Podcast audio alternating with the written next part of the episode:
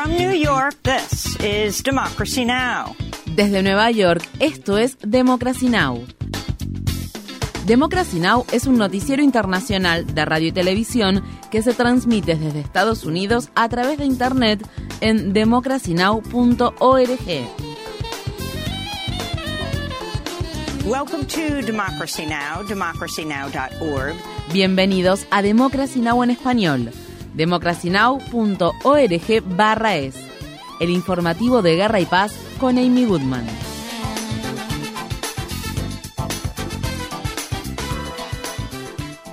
Primer ministro israelí Benjamin Netanyahu se comprometió a intensificar los ataques contra la franja de Gaza tras un fin de semana de violencia que dejó cientos de palestinos muertos. El viernes 90 personas perdieron la vida cuando Israel bombardeó dos viviendas en la ciudad de Gaza. De las personas que murieron, 76 eran miembros de una misma familia. Entre los fallecidos se encuentra Isan al-Mugrabi, quien se desempeñó durante tres décadas como funcionario del Programa de las Naciones Unidas para el Desarrollo. Al-Mugrabi murió junto con su esposa y cinco de sus hijos. El domingo al menos 106 palestinos perdieron la vida a causa de un ataque aéreo que Israel lanzó contra el campamento de refugiados de Maghazi en Gaza. Estas fueron las palabras expresadas por Ibrahim Youssef, un vecino del campamento que buscaba a su esposa y a sus cuatro hijos después de que el bombardeo los dejara enterrados bajo los escombros.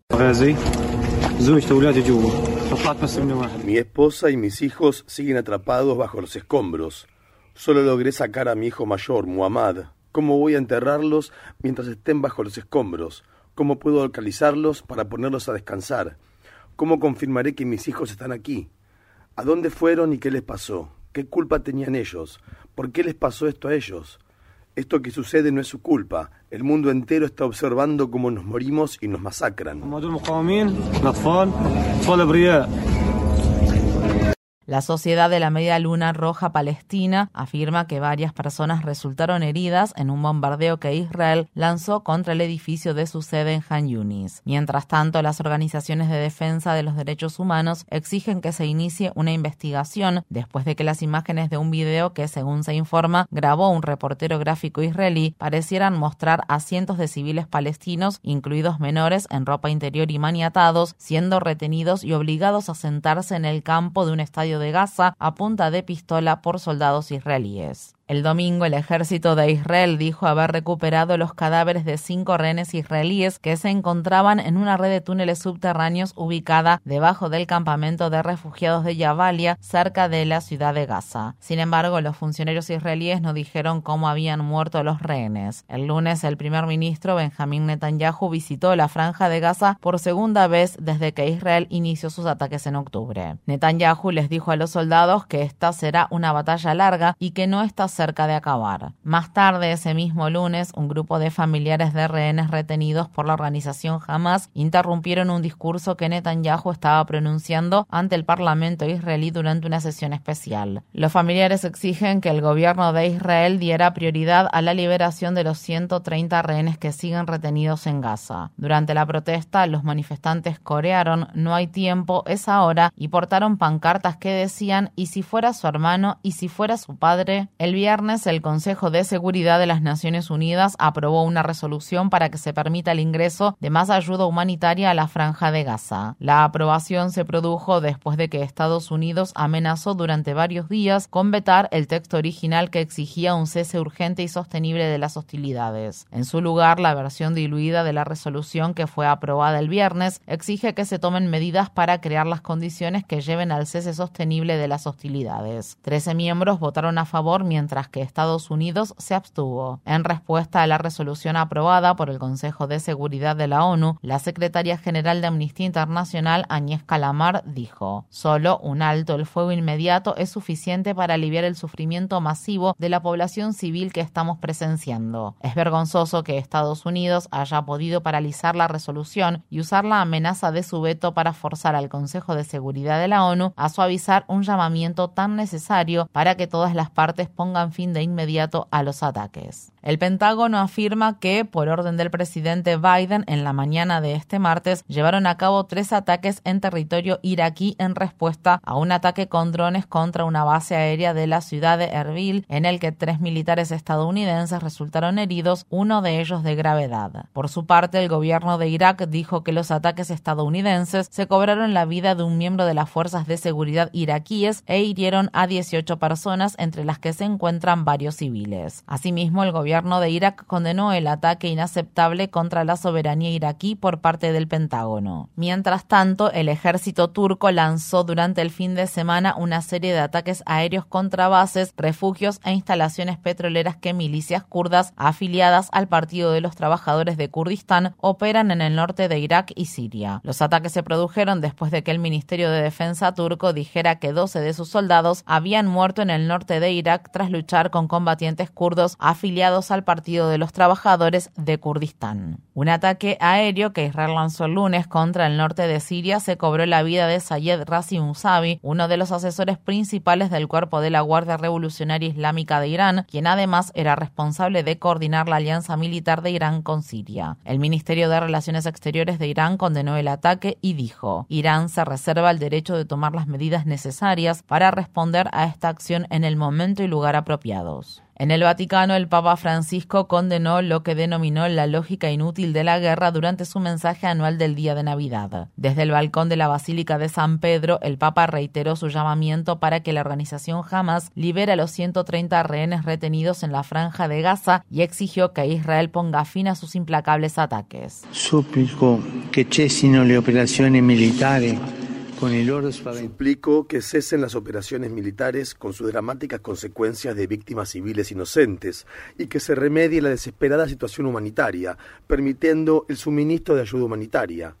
Que no se sigan alimentando la violencia y el odio. No se continúa a alimentar violencia y odio. El Papa Francisco hizo sus declaraciones al tiempo que los cristianos palestinos de la ciudad de Belén, el lugar de nacimiento de Jesús, cancelaron las celebraciones navideñas para conmemorar a las más de 20.000 personas que han perdido la vida en la franja de Gaza desde que se iniciaron los ataques en octubre. Visite nuestro sitio web democracynow.org es para ver nuestra charla con el reverendo Munter Isaac, quien pronunció el sábado su sermón de Navidad en la Iglesia Evangélica Luterana de la Natividad de Belén. El ejército de Ucrania afirma haber destruido un buque de desembarco de tropas ruso en una base de la península de Crimea que se encuentra ocupada por Rusia y dice haber derribado en los últimos días cinco aviones de combate rusos. Esto se produce después de que el ejército ruso afirmara que se había apoderado de Marinka, una localidad situada en el frente de batalla del este de Ucrania. El lunes, Ucrania celebró la Navidad el 25 de diciembre por primera vez en la historia, rompiendo así con la tradición de la Iglesia Ortodoxa rusa de celebrar la festividad a principios de enero, tal como está estipulado en el calendario juliano. En la ciudad de Kiev, el Parlamento de Ucrania está debatiendo un proyecto de ley que prevé reducir la edad de reclutamiento militar de 27 a 25 años, después de que las Fuerzas Armadas dijeran que necesitaban hasta medio millón de soldados adicionales. Mientras tanto, el periódico The New York Times informa que, al menos desde septiembre, el presidente ruso Vladimir Putin ha estado utilizando intermediarios para dar a entender que está dispuesto a establecer un alto el fuego, manteniendo las posiciones del territorio ucraniano que actualmente se encuentran bajo ocupación rusa.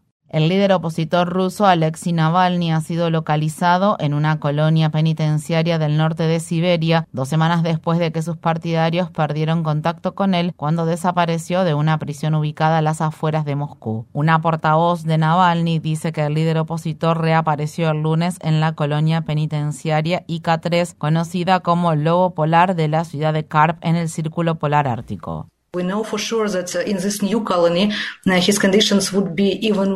Estamos seguros de que en esta nueva colonia sus condiciones serán incluso peores que las de antes. Lo que sucede es que esta colonia está muy alejada, es muy difícil acceder al sitio y para los abogados será muy difícil viajar hasta allí y ver a Alexi.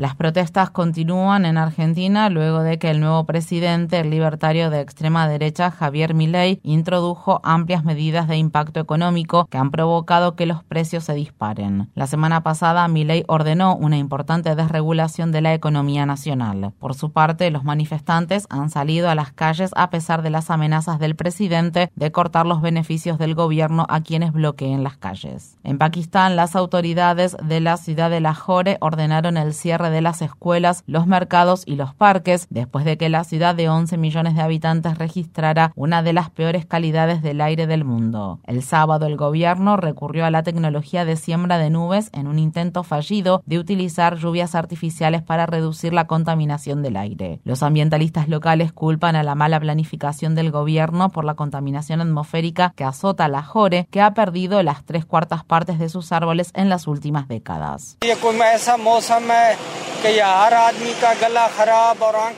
Este clima está irritando los ojos y la garganta de todo el mundo y está dañando nuestra salud. Esta niebla tóxica ha aparecido durante los últimos cinco o siete años. Antes de eso no la habíamos tenido. Esto está relacionado con el cambio climático. Debemos plantar árboles y mantener nuestra atmósfera limpia.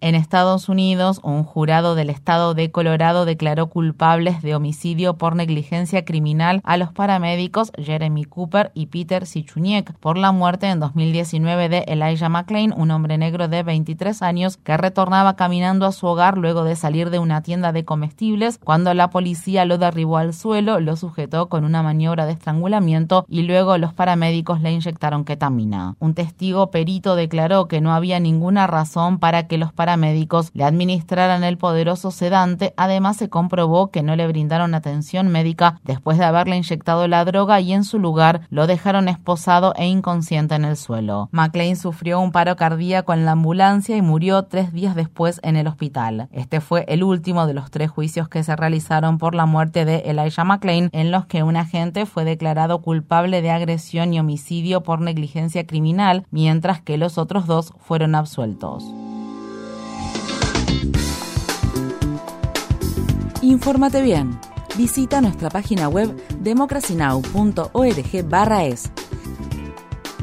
Síguenos por las redes sociales de Facebook, Twitter, YouTube y SoundCloud por Democracy Now! es.